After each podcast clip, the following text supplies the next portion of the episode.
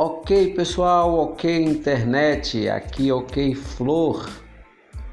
Queridos, meu podcast se destina a levar sempre para os meus amigos uma mensagem de reflexão com o propósito de que tenhamos uma vida melhor em todas as áreas. Meu podcast também conta com várias outras facetas, afinal, já lhe disse, somos seres com uma gama variada de interesses.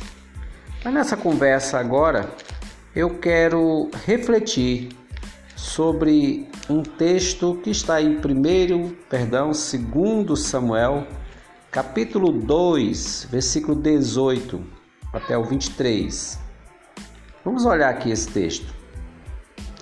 Estavam ali os três filhos de Zeruia, Joabe, Abisai e Azael. Azael era ligeiro de pés, como gazela selvagem. Azael perseguiu a Abner e, na sua perseguição, não se desviou nem para a direita nem para a esquerda. Então olhou Abner para trás e perguntou: És tu Azael? Ele respondeu: Eu mesmo. Então lhe disse Abner: Desvia-te para a direita ou para a esquerda. Lança mão de um dos moços e toma-lhe a armadura. Porém, Azael não quis apartar-se dele. Então Abner tornou a dizer-lhe: Desvia-te de detrás de mim, porque hei de eu ferir-te e dar contigo em terra. E como me avistaria rosto a rosto com teu irmão Joabe? Porém, recusando ele desviar-se, Abner o feriu no abdômen, com a extremidade inferior da lança, que lhe saiu por detrás. Azael caiu e morreu no mesmo lugar. Todos quantos chegavam no lugar em que Azael caíra e morrera, paravam. Queridos, esse texto nos traz algumas informações. Nós temos aqui um comandante acostumado a grandes batalhas chamado Abner. Apesar de Abner estar perseguindo o exército de Davi, que nessa ocasião não era rei de todo Israel, mas apenas de uma parte, ele era leal e não lutava com pessoas despreparadas. Azael, por sua vez, é irmão de um importante comandante do exército de Davi chamado Joabe. Joabe era um homem também acostumado a grandes batalhas. Então, Azael vem de uma família de pessoas acostumadas a grandes batalhas, pessoas do exército, pessoas bem preparadas, como também o seu outro irmão Abisai. Azael tinha como maior habilidade correr. Corria tão bem que era comparado a uma gazela e corria tão bem que era capaz de conseguir se aproximar de um cavalo de batalha quando esse estava correndo. A despeito da grande habilidade de Azael, que era correr, e com isso ele prestaria um grande serviço ao rei, desde que usasse bem essa sua habilidade, ele era um sujeito afoito e afoito, meus amigos, é aquela pessoa que ignora os riscos, que ignora os conselhos, que é despreparado, que não faz planejamento. Azael aqui quis lutar contra um comandante bem preparado, acostumado a grandes batalhas e que, como homem leal, o mandou procurar um oponente que fosse à sua altura. Ele disse: Desvia-te para a direita ou para a esquerda, lança a mão de um dos moços e toma-lhe a armadura.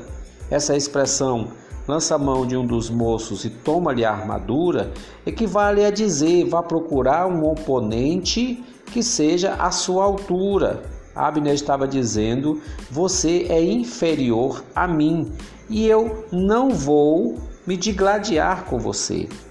Até por respeito a seu irmão, foi que Azael disse: como me avistaria rosto a rosto com teu irmão? Ele não queria absolutamente travar uma batalha com Azael. Por respeito ao próprio Azael, cuja habilidade era correr, mas era despreparado, e que era preparado para lutar com alguém do seu nível, mas Azael ignorando os conselhos, ignorando a lealdade, queria a todo custo combater contra Abner. Abner não queria isso. Porém, se viu forçado a agir assim porque Abner, porque eh, Azael não deixava de insistir em querer combater com ele. Então, diz o nosso texto, recusando-se ele desviar-se, Abner o feriu no abdômen com a extremidade inferior da lança. Uma morte desnecessária.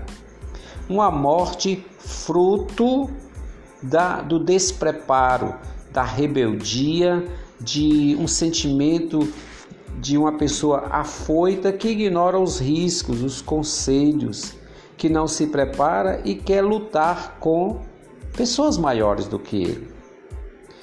Essa tem sido a história de muitos jovens que ignoram os bons conselhos e se jogam a aventuras das quais ou eles saem muito feridos ou tombam mortos. Lamentável, lamentável, mas essa tem sido a história de muitos jovens que ignoram o conselho de pais, que ignoram os conselhos da palavra de Deus, que ignoram os conselhos da própria razão e afoitamente se lançam a aventuras de todas as naturezas, no uso das drogas, no perigo de situações que por si só são muito difíceis e com brincadeiras que promovem mal-estar e até morte. A internet está cheia de casos assim, mas esse tem sido, essa história tem sido o retrato desses jovens. Essa história de Azael, ela deveria ser contada nas igrejas, nas escolas, para mostrar aos jovens um caminho mais excelente a seguir. Azael, um rapaz de um grande futuro, mas que teve sua vida terminada precocemente, fruto da sua rebeldia por ignorar conselhos, não calcular os riscos, não se preparar e lançar-se a situações para as quais ele não deveria ter entrado. É uma história triste, mas é uma história que precisa ser contada. Quero deixar essa reflexão para você aqui.